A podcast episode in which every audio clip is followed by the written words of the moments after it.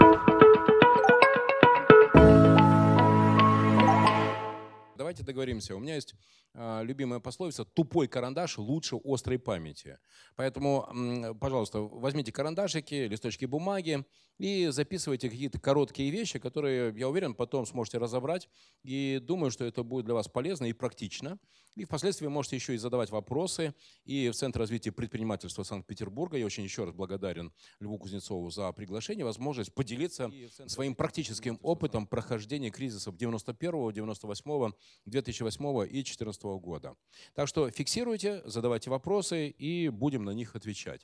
Некоторые вещи, с которыми, друзья, вы будете, возможно, не согласны. Что ж, у каждого может быть своя точка зрения, но какие-то вещи будете применять, и, соответственно, это будет давать вам результат в... Сейчас попрошу презентацию вывести, и, соответственно, друзья, вы впоследствии сможете ее запросить, да, и вам разошлют всем участникам моей сейчас э, презентации. Вот это я, Владимир Маринович, пожалуйста. Э, поехали. Вот проекты, которыми я руководил в разном качестве, и как генеральный директор, и как акционер. Есть проекты, в которые я вхожу как инвестор. Я типичный бизнес-ангел, Э, в год я смотрю 250-260 проектов. 50-60 проектов мы близко общаемся. 10-15 э, проектов мы считаем вместе с Элитой Смилшкайне, уже знакомым вам экспертом по э, финансам. И в 4-5 проектов в год я захожу, из которых там один, соответственно, выстреливает. Это и есть мой сейчас бизнес. Поэтому, друзья, я в реальной практике, точно так же, как и вы, хожу по, по земле, решаю те же бизнес-задачи. И если у вас есть впечатление, что о, какой-то великий дядька из великих компаний будет нам говорить какие-то космические великие идеи, нет. Все проекты, которые сейчас здесь были, и «Русский стандарт», и «Улыбка радуги», и «Единый центр документов», и «Выгода», и «Гет», это все проекты, которые начинались с нуля. Например, «Улыбка радуги» началась с двух полухозяйственных магазинов. А сейчас там уже, насколько я знаю, более тысячи э, магазинов и там какие-то огромные 25-30 миллиардов годового оборота. Очень горжусь этим проектом. Алексею Баулину горячий привет. Молодец. Вот это, про, это компании, которые меня приглашают. И вот, пожалуйста, бизнес-кризис. Как развивать бизнес во время кризиса? Это именно так я сформулировал эту тему, э, чтобы мы с вами размышляли не о том, что пропало, э, вот это вот сейчас, э, мир не будет больше прежним, вот этих космических вещей абстрактных я не буду вам рассказывать, еще раз практические вещи. Первое. Кризис – это нормально. Вот это, вот это такая вот, да, вот такая, может быть, резкая фраза, но я абсолютно в этом убежден. Если хотите, можете еще записать кризиса – нет. Потому что кризис, он у нас в голове. Есть определенная экономическая ситуация, которая сейчас полностью перетряхнула привычный уклад, привычные нам действия по ведению бизнеса. И вопрос только состоит в следующем. Будем ли мы адекватны этим изменениям? Потому что у меня уже есть конкретные примеры э, бизнес-моделей, которые сейчас, сегодня растут.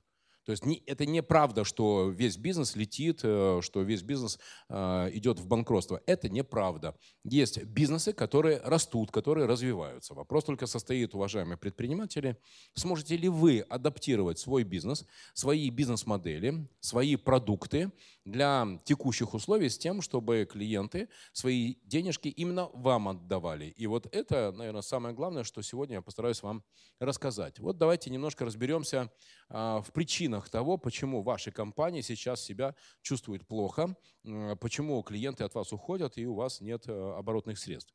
Первое. Просчеты в планировании руководителей. Значит, то, что было еще 4, 5, 6 лет назад, а, когда маржинальность была 40, 50, 70 процентов, наценки были там 100, 200 и больше, мы зарабатывали столько денег, что мы покрывали этими деньгами те ошибки, которые мы делали. Решаем какие-то вопросы, у нас что-то получается, ошибки, которые мы делали в том числе. То сейчас уже пришло время эффективности. И, кстати, друзья, я теперь знаю э, такое японское слово, слово «муда», можете его записать, «муда». Это термин, который обозначает неэффективное расходование ресурсов времени, денег, да любых ресурсов, вот, пожалуйста, муда. Так вот, первое, что вам нужно сделать, друзья, это э, посмотреть, где у вас выливаются такие сейчас драгоценные ресурсы. Люди, технологии, деньги, время, контакты, связи, э, клиенты. Вот, вот, вот через какие дырки в вашем бизнесе они выливаются. И первый шаг для этого нужно сделать – это сделать план – а, вот сделайте, пожалуйста, план на этот месяц, на следующий месяц, план, который будет делиться на две части. И это очень важно, друзья. То есть если вы думаете, что я вам буду рассказывать какие-то волшебные палочки, трахти-бедох, и оно там само как-то вытащит ваш бизнес э, в космос, нет, этого не будет, не будет никакого космоса. А будут практические инструменты. Вот делаете так, работает, не делаете, не работает.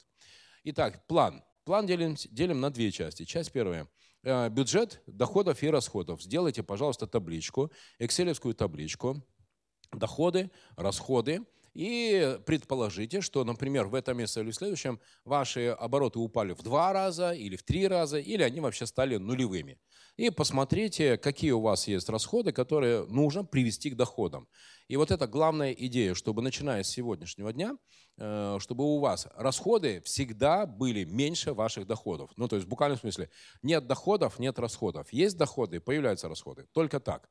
И если у вас есть какие-то офлайновые обременения, например, аренды магазинов, или там вы взяли помещение под ресторан, или еще что-то, Соответственно, пришло время пересмотреть свою бизнес-модель. И если ваш, тем более, арендодатель не идет вам навстречу и не уменьшает ставку аренды или не сводит ее вообще к нулю, ну, соответственно, это прямое вам указание на то, что пора идти Э, пора идти в онлайн, пора идти в Инстаграм. И даже сейчас трансляция, которую вы смотрите, я и эту трансляцию дублирую в, э, дублирую в Инстаграме. Хотите пример? В декабре этого года я как инвестор зашел в проект SIA э, Ательер. Это производство женского белья. И представьте себе, мы за эти три месяца увеличились в три раза.